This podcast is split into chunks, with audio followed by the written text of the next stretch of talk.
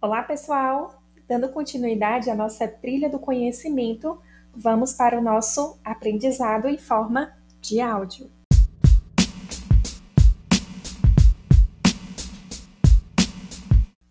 Aqui que vos fala é a professora Lorena Lobo e o podcast de hoje será sobre antígenos, a imunematologia veterinária.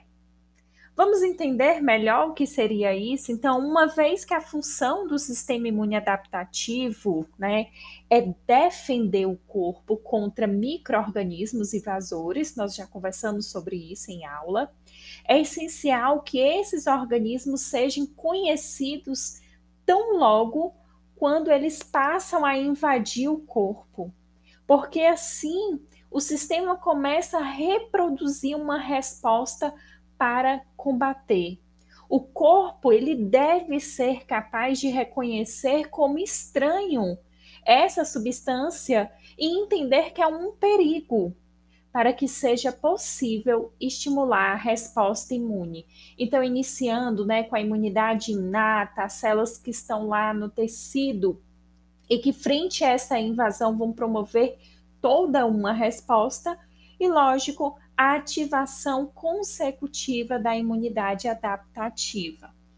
Então, dentro desta questão né, do reconhecimento, ele vem através do antígeno, é reconhecer o não próprio do corpo.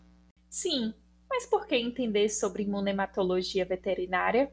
Primeiro, é uma área que vem ganhando bastante interesse nos últimos anos, devido a maior acessibilidade a vários tipos de tecnologias que leva uma detecção para antígeno e anticorpo, e também por conta né, de interesse não só de médicos veterinários a entender esses aspectos da imunematologia, mas também dos donos de animais, pensando na qualidade de vida do seu animal.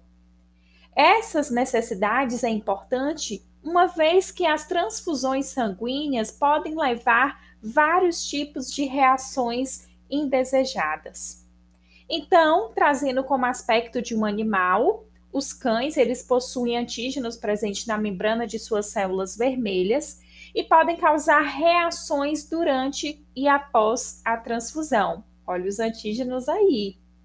Diferente de humanos e felinos, cães não possuem anticorpos naturais para os principais antígenos.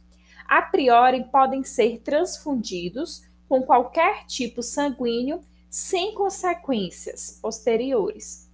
Porém, se precisarem ser transfundidos, né, ou seja, submetidos a uma segunda transfusão, sendo essa de um tipo sanguíneo incompatível e que não foi previamente sensibilizado, as chances de ocorrerem reações por característica dessa transfusão, ela é gravemente aumentada, ocasionando, né, várias consequências ao animal, dano ao seu sistema, podendo levar até a morte. Por conta desse risco, faz-se necessário uma maior atenção aos tipos sanguíneos desse animal. Lembrando que, uma vez que os cães possuem antígenos presentes na membrana de suas células vermelhas, podendo causar reações durante e após a transfusão. Então é isso, pessoal. Espero que vocês tenham gostado desse podcast com um conhecimento sempre a mais na área da imunologia veterinária. E, claro, na nossa aula da semana estarei discutindo e aprofundando o conhecimento sobre isso. Um abraço, até breve, pessoal!